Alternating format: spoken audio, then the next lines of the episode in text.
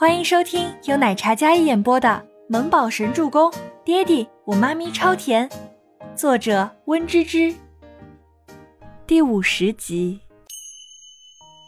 木宝，你的眼睛不能碰水，也不能揉眼睛哦。你在学校啊，一定要注意。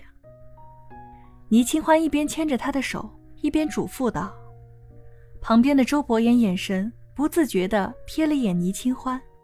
见他在嘱咐的时候，眉眼温柔，轻声细语的模样，难得像一个贤淑的母亲。好，我记得了。倪木舟认真的点了点头。你去哪里？要不要我送你？周伯言开的还是那辆黑色的奔驰，但倪清欢选择还是自己行动。不用，你去送木宝吧，很晚了，别耽误早操，我自己去就行啦。忽然。倪清欢的手机响起了一条回复，他拿起来一看，竟然是医药的面试通知。短信上通知他带着自己的作品，然后去参加公司设计师助理面试。倪清欢看到信息的那一瞬间，眼睛瞪得大大的，感觉到了不可思议。你们先去啊，我要去面试了。倪清欢像是看到了希望一样，然后立马往后跑，生怕错过了什么。周伯言也没有说什么，然后拉着倪木舟送他坐上车，系好安全带。谢谢周叔叔，倪木舟轻声感谢道。虽然没有叫爹地，但周伯言也觉得很满足了，至少小家伙可以接纳他。他相信用不了多久，他一定会改口的。他上车开车将倪木舟送到学校。学校门口，幼儿园老师见到周伯言的时候，一个个惊讶不已。更加惊讶的是，他手里牵着一个一模一样的缩小版。周总，一位幼儿园老师脱口而出一句，但周伯言摇头示意，他不希望自己的身份给倪木舟带来什么太大的影响。倪木舟的班主任看到这一大一小，果然落实了他心里的猜想。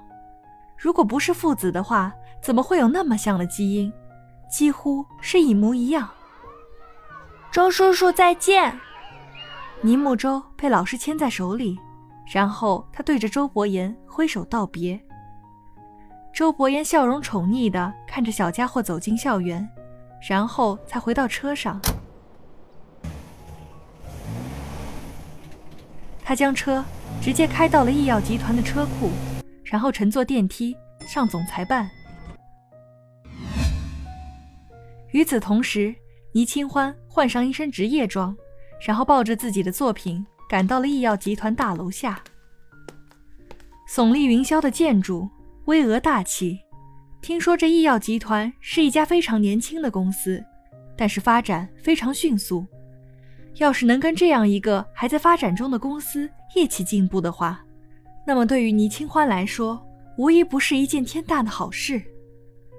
倪清欢在玻璃门前整理好了自己的衣着打扮，她穿着一件白色衬衫，下面是一件黑色的西装裤，尖头小小的高跟鞋，略施粉黛，长发也微微卷过，一身干练的气场，但是又带着几分小女人的婉约。她根据前台的提示，按电梯上到面试的楼层。来面试的人有很多，这个休息室都是来参加面试的助理设计师。大家手里带着自己的作品，放眼望去，男女都有，都是气质不俗，各有千秋。孟总监，今天面试的人有很多，作品我大致看了下，符合我们部门的还是有几个不错的人选的。总监办公室里，负责面试的设计师艾琳拿出几张打印的作品。上面有署名，也有作者的简历，一同复印。孟年星随意的瞥了一眼，但没想到竟然遇到了熟人倪清欢。孟年星立马将倪清欢的作品还有简历拿出来，一看，果然就是倪清欢的作品。见到他这么喜欢，艾琳立马推荐了起来。这位面试的倪清欢是面试作品里最有灵气的，也最符合公司的设计风格。艾琳以为孟年心是喜欢倪清欢的设计呢，然后认真的推荐。垃圾！怎料孟年心看了几眼后，直接将稿子揉成一团，扔到了垃圾桶里。艾琳脸上顿时血色尽失，她直觉总监很讨厌这个倪清欢，因为他从他眼里看到了一抹愤怒，还有妒恨。孟年心向来不在下属面前露出这样刻薄的一面。总监，要不你看看这位？我觉得这位更加符合我们部门的要求。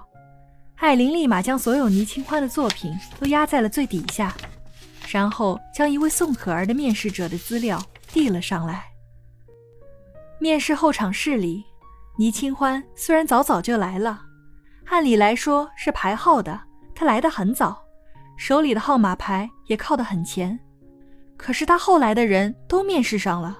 唯独他就像是被落下来似的，问面试官，面试官让他再等等，然后就不了了之了，态度冷漠的很。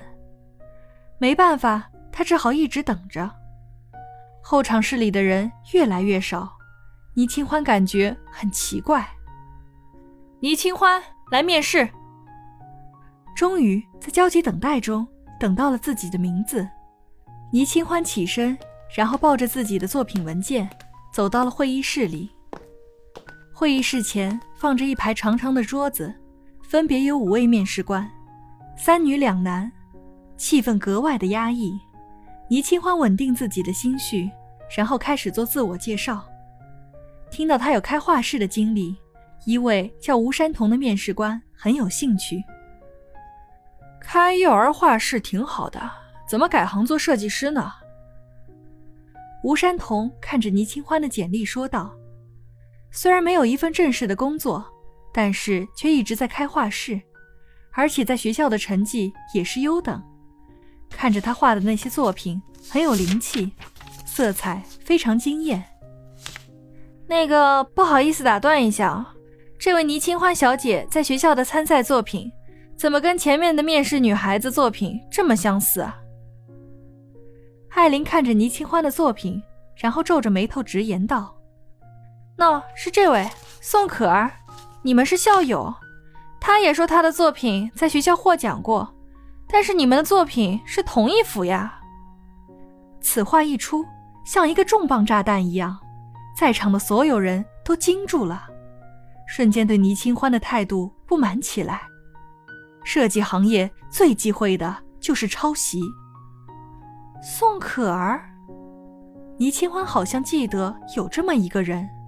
当初学校举办比赛，全希儿跟她的表妹联手，将他的画偷走，然后当成自己的作品一起参加。不同的两个人，同样的一幅画，这件事在当时引起了非常大的轰动。就算最后还他清白，可是学校也传出来说他家仗势欺人。用手段将他偷画的罪名压下去，让宋可儿当了替罪羊。宋可儿竟然这么冤家路窄，在面试会上遇到了死敌。本集播讲完毕，感谢您的收听，喜欢就别忘了订阅和关注哦。